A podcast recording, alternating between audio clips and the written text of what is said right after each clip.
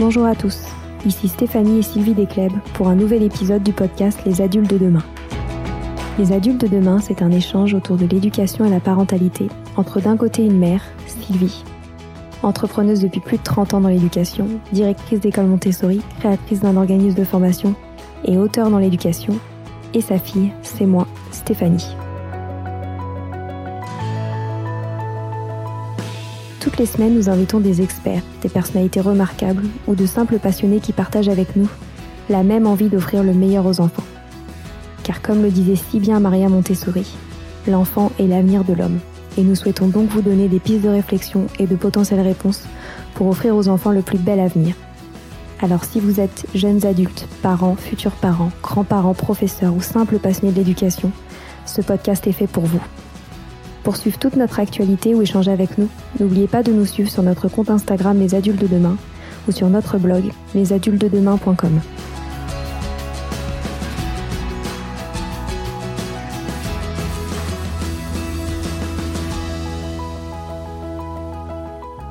Parler d'intimité avec les enfants et les ados est souvent une tâche difficile. Margot Friedfiosa, sexothérapeute et co-autrice du livre Sexpérience, nous partage ses conseils pour communiquer avec les jeunes autour des sujets du corps, de l'intimité et de la sexualité. Nous avons ainsi parlé de la communication à la maison autour de la sexualité, des films pornographiques et de l'image du corps pour ainsi aider tous les adultes à accompagner au mieux les jeunes. Car il est de notre devoir de leur donner les clés pour exprimer leurs désirs et surtout se protéger des violences auxquelles ils sont de plus en plus exposés, de plus en plus jeunes. Je remercie Margot pour cet entretien d'une très grande clarté et d'une extrême douceur. Ce contenu concerne à la fois les ados, mais aussi les enfants et surtout les adultes et leur sexualité. Je vous souhaite une très bonne écoute. Bonjour Margot. Bonjour. Merci d'être avec nous aujourd'hui pour parler de l'adolescence et de la sexualité. Euh, bah, pour information, euh, on a accueilli ta mère il y a quelques mois, Isabelle, euh, à notre micro pour parler de la culture et nature dans l'éducation. mais aujourd'hui, on, on, va parler d'un tout, tout, autre sujet. Et pour revenir brièvement sur ton parcours, tu es sexothérapeute depuis 2014. tu es aussi conférencière, formatrice et autrice notamment d'un livre qui s'appelle Sex Sexpérience, publié en 2019 aux éditions Lafon, un incontournable pour les ados qui traite des sujets autour de la sexualité, de l'amour et du corps. Et c'est ce que je disais avant qu'on démarre euh, l'interview. C'est un livre que je conseille d'offrir à tous les ados et jeunes adultes pour comprendre sans tabou et avec beaucoup d'amour et de respect la sexualité. Donc avant de rentrer dans le vif du sujet, est-ce que tu pourrais nous expliquer comment et pourquoi tu t'es particulièrement intéressée au sujet des relations intimes et sexuelles Je pense que le mot-clé, c'est intime. Moi, ce qui m'intéresse le plus, c'est ce moment où on est pleinement connecté, on est vulnérable, on est nu, et en vrai, il n'y a pas vraiment... C'est-à-dire que la sexualité, c'est l'endroit où on est le plus vulnérable. On est littéralement à nu et du coup, ce que je dis souvent à mes clients, c'est que si on peut exprimer nos désirs, nos besoins, à nos limites dans la sexualité, dans ce moment d'intimité, de vulnérabilité complète, on peut aussi le faire dans le reste de notre vie. Mais l'inverse ne s'applique pas. J'ai plein de gens qui savent plus ou moins exprimer leurs besoins dans leur vie de tous les jours. Mais quand on arrive dans l'intime, sous la couette, on est tétanisé, on sait plus quoi dire. Parce que autour de l'intimité, autour de la sexualité, il y a tout le tabou, il y a la honte culturelle, il y a toute cette culture de répression. Et du coup, on, se coupe de partie de nous-mêmes. On se coupe de notre propre désir, on se coupe de notre propre puissance. Et en fait, on reste enfermé avec notre honte, nos questions.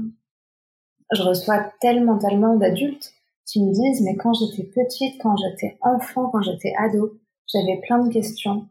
J'étais seule avec ça. J'avais honte ou alors j'ai vécu quelque chose de douloureux, de difficile. J'ai eu personne vers qui me tourner. Et c'est seulement maintenant, 20 ans, 30 ans, 40 ans plus tard que j'en parle pour la première fois. Et c'est là où je me suis dit, mais ce n'est pas possible de rester comme ça, on a besoin de construire. C'est-à-dire que plutôt que euh, de partir sur des mauvaises bases, de tâtonner, d'être seul avec ces questions, et 20 ans, 30 ans plus tard, se retrouver dans mon cabinet euh, et si on commençait avec des belles bases sur l'éducation euh, au corps, à l'intimité, au désir, au consentement, pour pouvoir s'épanouir dans la sexualité. Pourquoi ce sujet est devenu si tabou? Ah, une grande question. Bah, la question de la sexualité, ça fait longtemps qu'elle est tabou à nos différentes cultures. Moi, je, pense toujours que la meilleure manière de contrôler une population, c'est de contrôler ce qu'il peut faire même dans l'intime. Et ça a été euh, le contrôle de la sexualité de la femme, par exemple, a été une magnifique manière de contrôler les femmes. Et globalement, je pense aussi que justement parce que ça touche à l'intime, ça fait peur.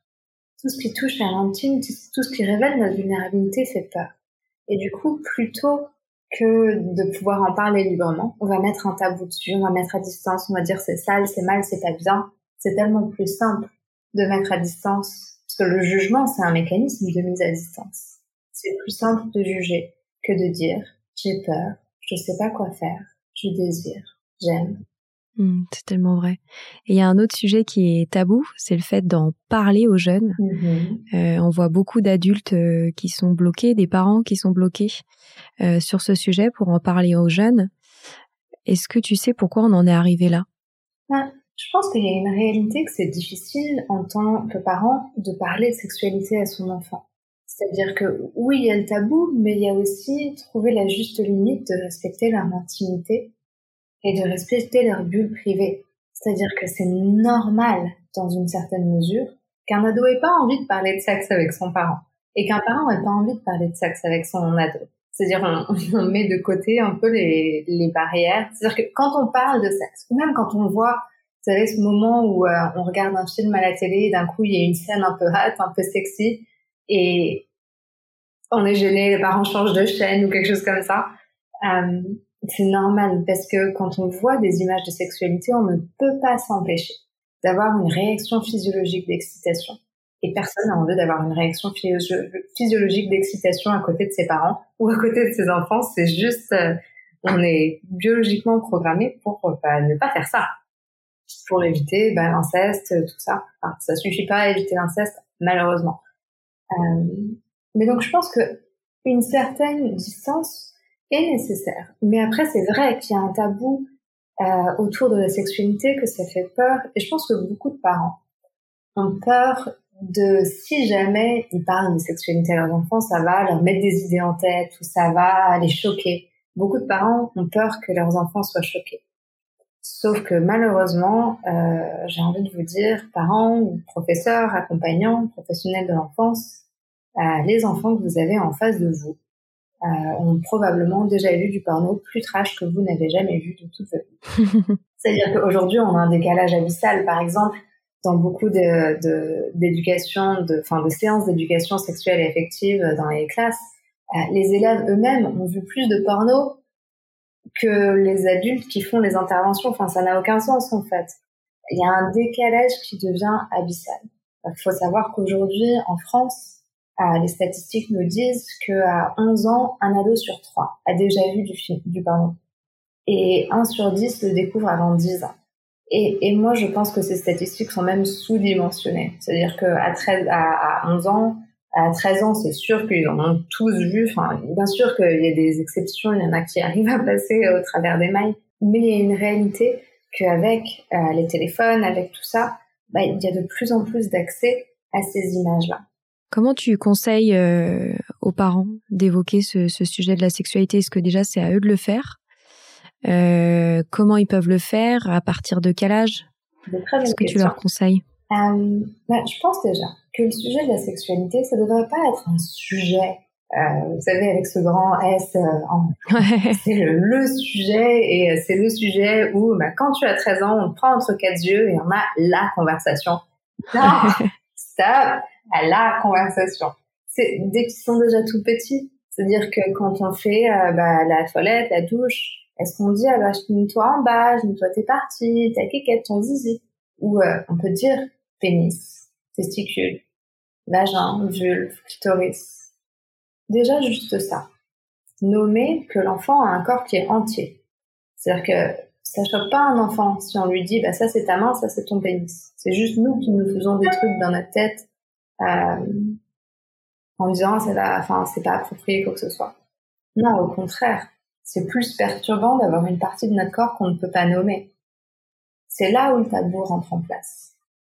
Euh, le consentement, ça s'éduque pas à 13 ans. Quand on rentre dans la puberté, le consentement, ça s'éduque dès tout petit, quand on est au bac à sable et qu'on n'a pas envie de partager notre tracteur. Si euh, les parents ont envie d'enseigner à partager, et du coup, ils forcent à partager. Mais s'ils partagent, faut que ça soit égal. Bah oui, mais si on dit à un enfant qu'il est obligé de laisser quelqu'un d'autre toucher ses jouets, ou obligé de faire la bise à tonton alors qu'il a pas envie, le message inconsciemment que lui ou elle va apprendre, c'est quelque chose qui est à moi, même si je n'ai pas envie que quelqu'un d'autre le touche. Si on me l'ordonne, je suis obligée.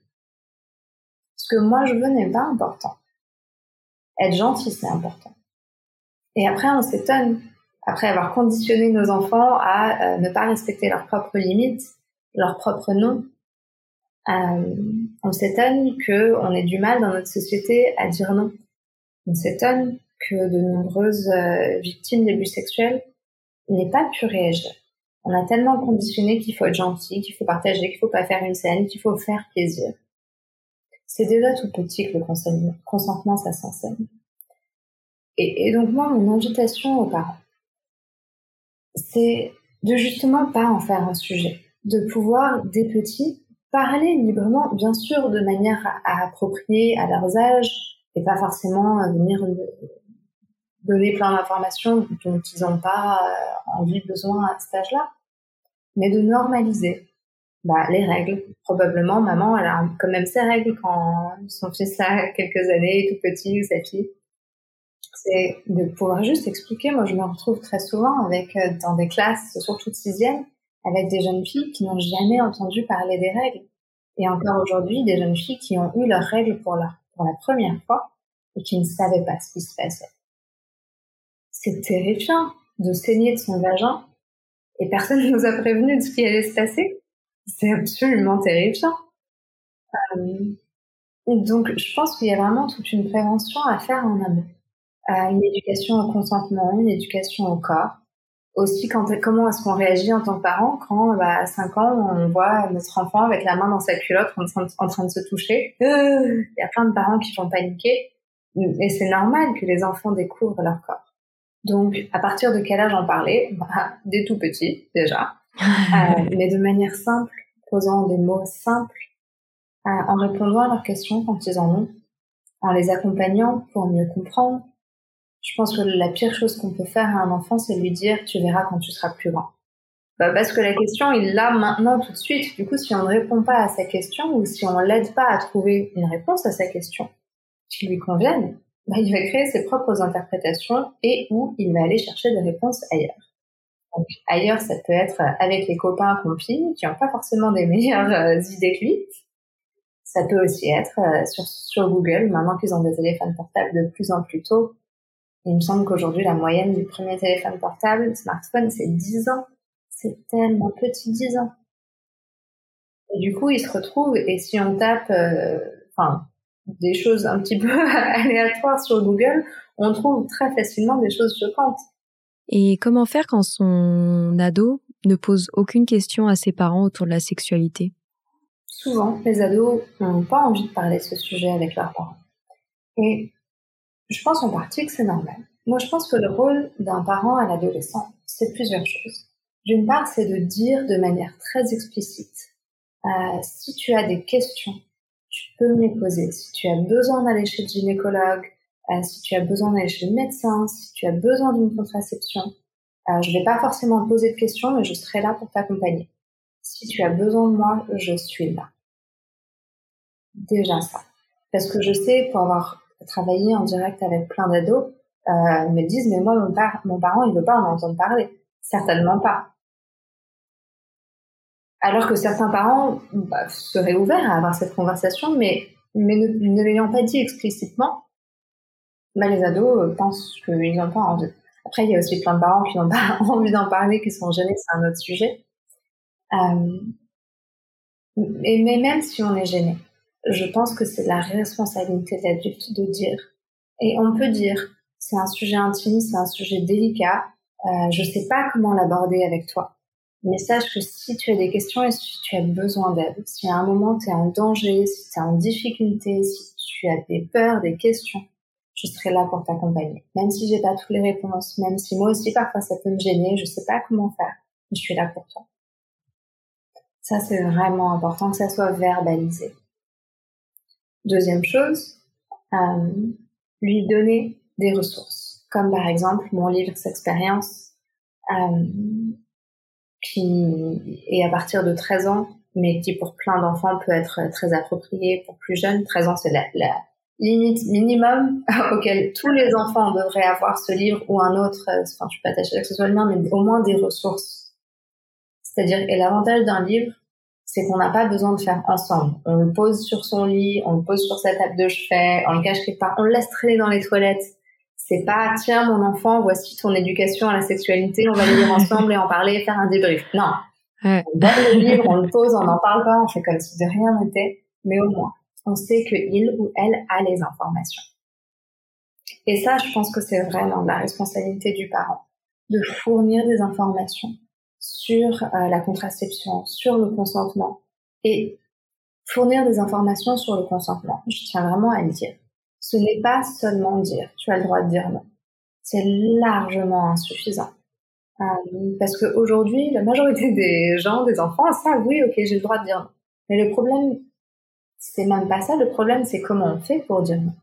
Par exemple, dans le livre S'expérience, sur, euh, sur la partie du consentement, il y a toute une scène, le livre est très illustré, il y a toute une petite BD sur euh, un garçon qui euh, incite sa petite copine en lui disant mais si tu m'aimes, tu le ferais, si tu veux pas, ça veut dire que tu m'aimes pas, tu me fais confiance, non. C'est-à-dire qu'il va utiliser des techniques de manipulation et c'est là où c'est compliqué. C'est-à-dire qu'elle sait qu'elle a le droit de dire non. Mais si dire non, ça veut dire qu'il risque de la quitter. Bah, du coup, elle est prise au piège. Et là, qu'est-ce qu'elle fait?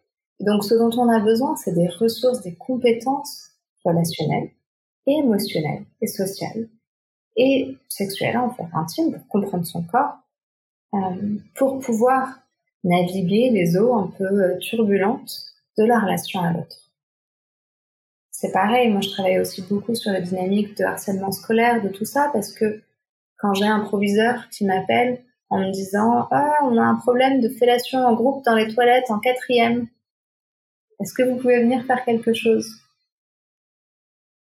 Le problème, c'est la dynamique de groupe, c'est comment est-ce que c'est possible que ça se soit passé.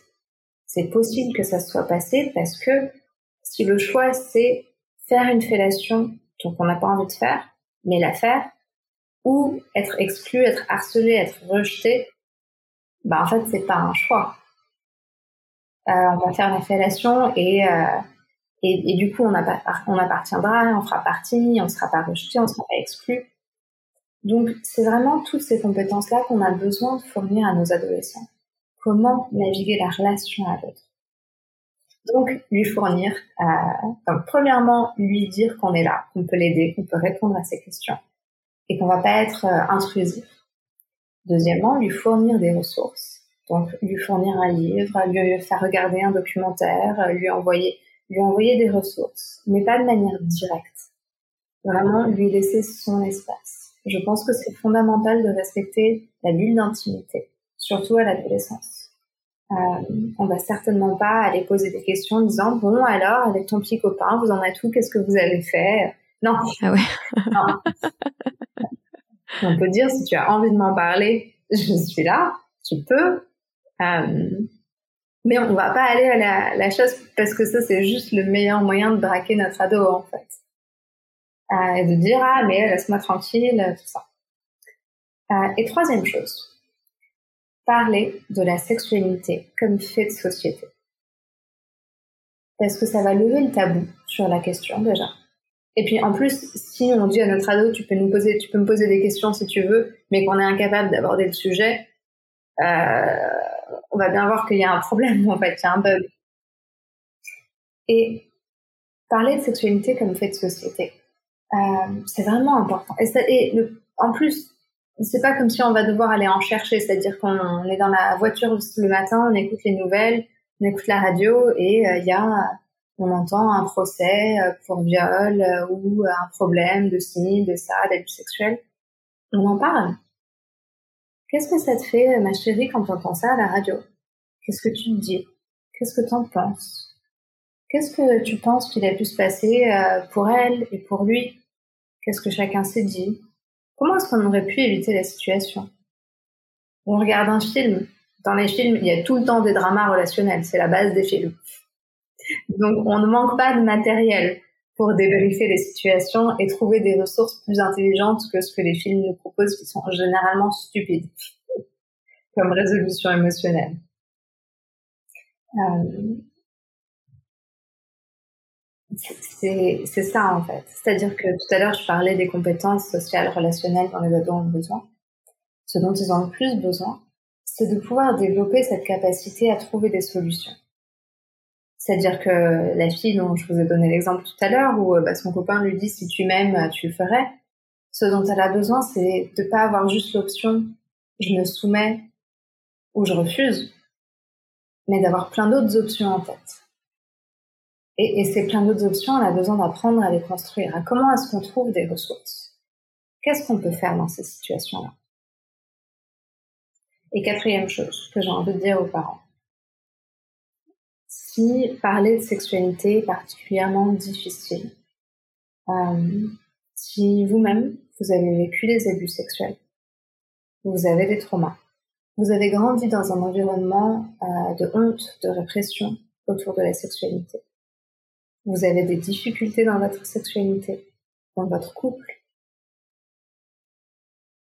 pour ne pas transmettre ça à vos enfants. Plus que ce que vous allez dire c'est la manière dont vous vous sentez, c'est la manière dont vous vivez votre couple qui va impacter votre enfant. Et mon invitation, c'est déjà pour vous, vous n'avez pas besoin de continuer à porter ces traumas. Les traumas, ça se guérit, mais ça se guérit pas tout seul. Le temps ne guérit pas les traumas. Ça, c'est une certitude. L'accompagnement thérapeutique guérit les traumas.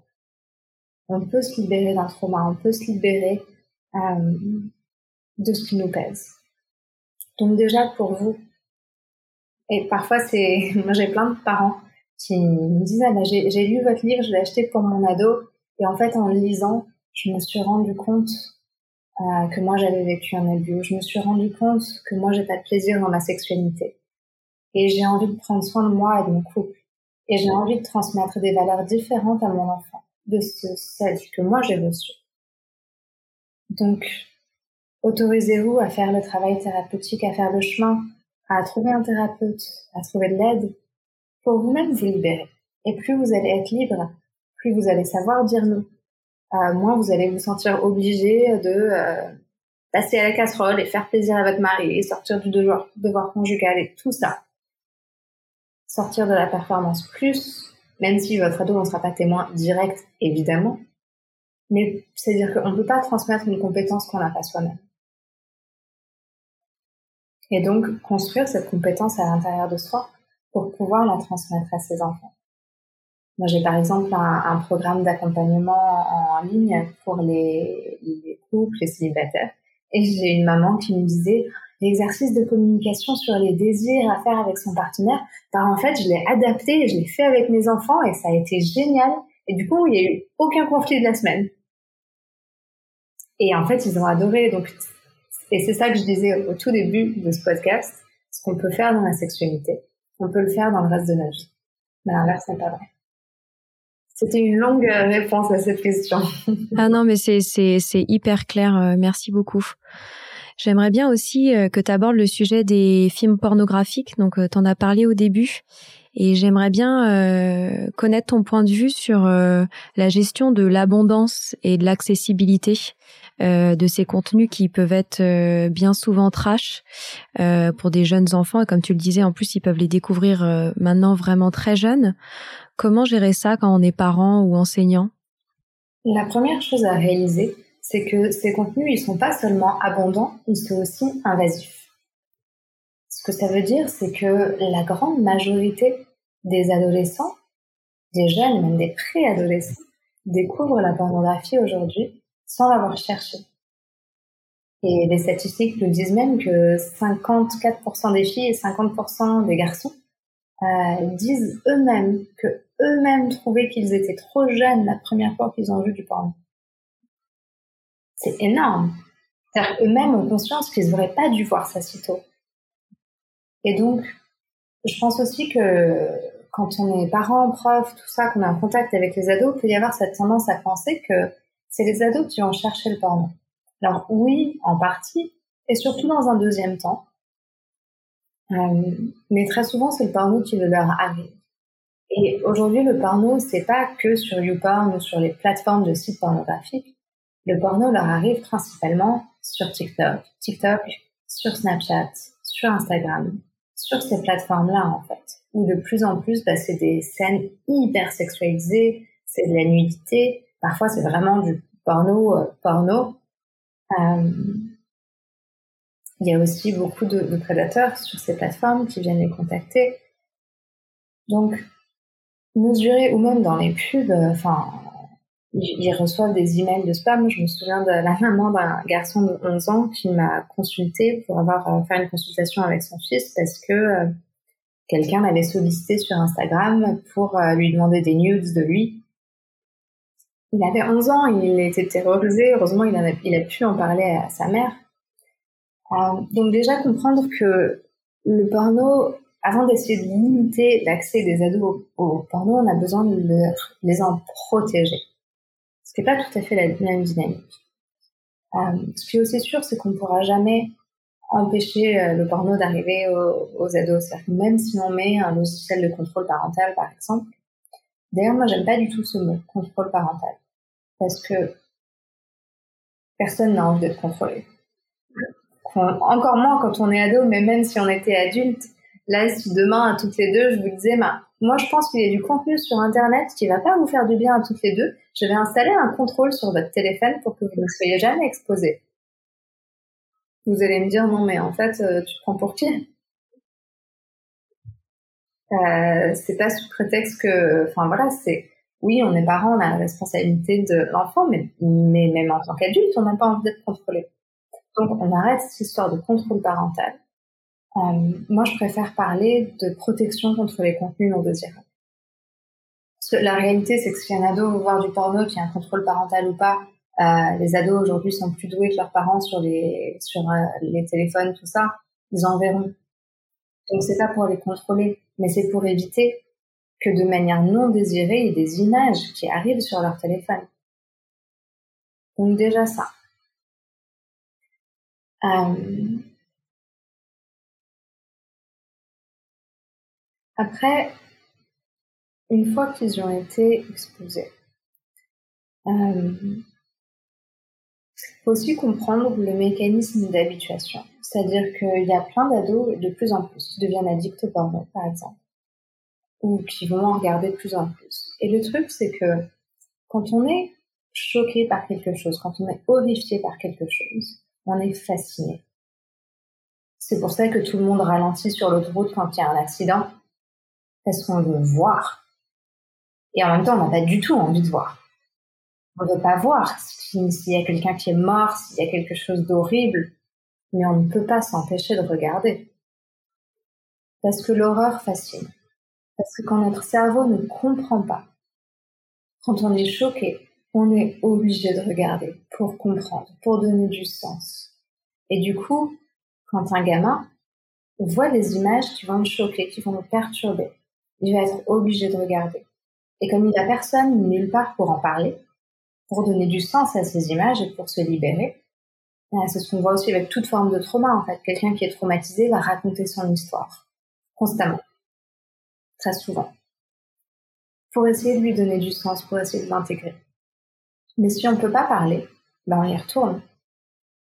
On se retraumatise, on re-regarde et on y regarde à nouveau. Et petit à petit, je pense par exemple au, témoignage euh, d'un garçon de 10 ans qui disait la première fois que j'ai vu du porno, ça m'a dégoûté.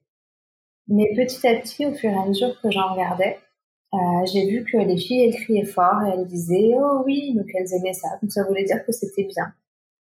Et puis c'était vraiment dégoûté parce chaque, dégoûtant parce qu'à chaque fois, il la retournait et lui balançait tout dans la gueule. Et moi, ça, j'aimais vraiment pas ça. Mais maintenant, j'ai appris que ça s'appelle l'éjac facial et du coup, ça m'excite. Et j'aime bien quand ça se passe. Il a 10 ans. Et ce qui s'est passé, c'est qu'au début, il a eu cette réaction de dégoût. Sauf que petit à petit, au fur et à mesure d'être exposé, euh, ça a modifié ses circuits du plaisir. Ça a modifié euh, les connexions neuronales dans son cerveau. Et ça a transformé ce qu'il trouvait dégoûtant en excitant. Donc le porno, on a besoin de mesurer, et c'est pour ça que c'est interdit au moins de 18 ans. C'est parce que le porno diminue l'imagination. C'est parce que le porno va modifier nos circuits de l'excitation. Le porno va modifier ce qu'on désire, ce qu'on recherche, ce qui nous excite. Pour coller à ces images qui en fait euh, sont absolument pas basées dans la réalité. Donc comprendre tout ça, comprendre aussi à quel point le porno c'est pas la réalité. Quand je suis dans les classes et que euh, je demande aux ados, à votre avis, pourquoi le porno c'est pas la réalité euh, Déjà, je leur demande est-ce que vous pensez que c'est la réalité? Et en vrai, j'ai 55 ans. J'ai probablement la moitié qui disent mais non, madame, mais non, et l'autre qui dit bah ouais, plus ou moins. Et ce qui est intéressant, c'est que quand je pose la question suivante de pourquoi est-ce que c'est pas la réalité, et celle-là que je la pose aux adultes ou aux ados, j'ai les mêmes réponses les adultes ne sont pas plus informés que les ados sur pourquoi c'est pas la réalité. Tous vont me dire, bah, c'est des acteurs, ils font semblant, c'est scripté, il euh, n'y a pas de sentiment. Globalement, c'est la réponse que j'ai même des adultes. Et tout ça, c'est vrai. Mais c'est pas ça qui fait que c'est pas la réalité. Ce qui fait que c'est pas la réalité, c'est les trucages d'éjaculation, c'est les injections d'anesthésiant de c'est les prises de médicaments, c'est les plans de coupe, euh, c'est les points de suture des femmes qui finissent à l'hôpital. C'est les heures de préparation pour permettre une pénétration anale qui autrement serait pas possible si on ne fait pas cette préparation-là. C'est tout ça qu'on voit pas à l'écran. Et donc, on peut même pas soupçonner ce qui se passe vraiment dans les coulisses des films pornographiques. On peut pas imaginer que pour durer aussi longtemps, il s'est fait une injection dans le pénis. Donc, tout ça, c'est ce qu'on a besoin. D'ailleurs, dans mon, dans mon livre, il y a toute une partie qui s'appelle les coulisses du porno. Parce que je pense que donc, si on ne peut pas empêcher les ados ou les jeunes ados d'avoir accès à ces images, on a besoin de les éduquer pour qu'ils puissent prendre le recul nécessaire pour se rendre compte de pourquoi c'est pas la réalité. Sinon, ils savent globalement que c'est pas la réalité, mais ils se disent, OK, c'est scripté, ok, ils font semblant, mais ils font semblant, enfin, ils, font semblant de faire ce qu'ils feraient vraiment, en fait. Ils font, enfin, ils se forcent parce que c'est la caméra, mais c'est ça qu'on fait. Du coup, moi, j'invite tous les, ados, les parents d'ados à, envoyer leurs ados sur euh, des, témoignages d'acteurs et d'actrices porno qui expliquent, en fait, euh, leur vraie vie intime, qui expliquent tout ça, qui expliquent ce qui se passe sur les tournages. Moi, je pense qu'on ne peut pas contrôler. Par contre, on peut informer. Et que aujourd'hui, il y a de plus en plus de comptes, de comptes Instagram, de tout ça, qui, qui donnent la réalité de la sexualité. Donc, il y a de plus en plus de vraies informations. Et je pense que notre seul outil aujourd'hui, c'est l'éducation. Et c'est ouvrir la parole pour ne pas rester seul avec ses croyances, avec ses doutes, avec ses peurs, je me souviens d'un garçon de 15 ans, parce que tous ils m'écrivent leurs questions de manière anonyme sur un bout de papier, qui me dit euh, J'ai peur de tout ce que je vais devoir lui faire, je crois que je suis pas prêt pour la première fois. Me dis Mon Dieu, mais qu'est-ce qu'il pense qu'il va devoir lui faire? Qu'est-ce qui fait que ce garçon, il est terrifié comme ça? J'ai des questions genre est-ce que les filles, elles aiment vraiment ça, être, étranglées? Est-ce qu'elles aiment vraiment ça la violence? J'ai tellement de questions sur le sexe anal. Est-ce que c'est obligé? Est-ce que c'est normal si j'aime pas ça Elle a 14 ans? Oh. et, donc, je pense que vraiment notre rôle aujourd'hui, et notre rôle, qu'on soit à l'aise avec ça ou pas, c'est d'éduquer. On ne peut pas se permettre aujourd'hui de ne pas aborder le sujet avec les enfants. On ne peut pas se permettre. C'est une violence que de leur faire, de ne pas les équiper pour la violence auquel ils vont être inéluctablement exposés. On a besoin de mettre nos, prendre notre courage intérieur, même si c'est difficile, et au moins lui acheter un livre, lui donner des ressources, faire quelque chose, même si on pense que il ou elle est trop petit, que c'est un petit ange, qu'il est innocent, que tout ça, encore mieux. Rester convaincu que il, elle n'a jamais vu de tout ça. Fournissez-lui des ressources avant. Est-ce que ça serait pas tellement mieux qu'il ou elle ait des vraies ressources, des vraies idées de à quoi ça peut ressembler la sexualité avant de regarder un gangbang? Ça serait mieux. Donc non, c'est pas trop tôt pour parler de sexualité à vos enfants. C'est pas trop tôt pour leur transmettre les valeurs d'amour, de respect, de consentement. Faites-le avant que le porno le fasse. Et d'ailleurs, euh, j'en profite pour euh, mettre en avant aussi ton compte Instagram parce que tu partages euh, beaucoup de vidéos et de conseils qui s'appliquent aux ados et qui leur donnent ce type de ressources éducatives sur sur tout ce que tu viens de dire. Donc donc, donc c'est, c'est essentiel. Euh, on arrive déjà à la fin. J'aimerais te poser une, une dernière question. Euh, donc, euh, on a évoqué le porno et donc tout ce que ça véhicule sur les relations sexuelles. Et, et j'aurais bien aimé que tu, tu termines aussi en, en donnant quelques conseils sur comment donner confiance à son corps. T'en as parlé au début, euh, notamment en, nommant et en comprenant comment son corps fonctionne. Mais, ce qu'on trouve aussi beaucoup sur Internet, c'est des, images complètement faussées euh, du corps qui, peuvent complètement euh, altérer ces relations sexuelles. Et, j'aurais bien aimé que, que tu nous donnes quelques conseils pour la fin là-dessus. Bien sûr. C'est hyper difficile. C'est une réalité que c'est hyper difficile en tant qu'ado, en tant qu'adulte, de pas se comparer à ces images truquées, à ces, standards impossibles. Je pense qu'aujourd'hui, euh, la clé, d'une certaine manière, c'est le. C'est-à-dire que, euh, surtout quand on est ado, on a besoin de se sentir avoir de la puissance personnelle, on a besoin de se sentir avoir une mission, on a besoin de se sentir exister. Et si on n'a pas d'endroit pour sentir sa puissance personnelle, c'est là où on se rabat bah, sur les réseaux sociaux, sur euh, les jeux vidéo, sur le porno, sur tout ce qui peut nous donner voilà, les likes, et on tue tout le monde avec les jeux vidéo, on a de la puissance personnelle, on existe. Aujourd'hui, ce que je vois de plus en plus, c'est des jeunes qui créent des associations, qui militent contre les violences pour les femmes, qui créent des comptes body positifs, euh, qui créent euh, des groupes dans leur collège et lycée pour lutter contre la discrimination, pour lutter contre le harcèlement. Je pense qu'on peut faire plein de lectures aux ados sur euh, ci et ça. Mais le mieux, c'est de les, leur donner la place pour eux s'exprimer. Et, aussi travailler cette dynamique de groupe. C'est-à-dire que si dans le groupe, si dans la classe, tout le monde se conforme à essayer d'avoir ce standard de beauté impossible, on a beau dire ce qu'on veut à notre ado, ça n'aura pas de poids. Par contre, si on organise un groupe de parole au sein de dans un truc, un lieu extrascolaire, quelque chose avec ses amis, sur qu'est-ce que ça fait vraiment cette pression de devoir se conformer? Euh, si on arrive à, à se greffer à une asso, à, lire un livre ensemble, à regarder un documentaire. J'aime par exemple beaucoup, c'est pas exactement sur cette question du corps, mais le documentaire sur Netflix derrière nos écrans de fumée, qui permet de vraiment comprendre la manière dont les réseaux sociaux nous manipulent.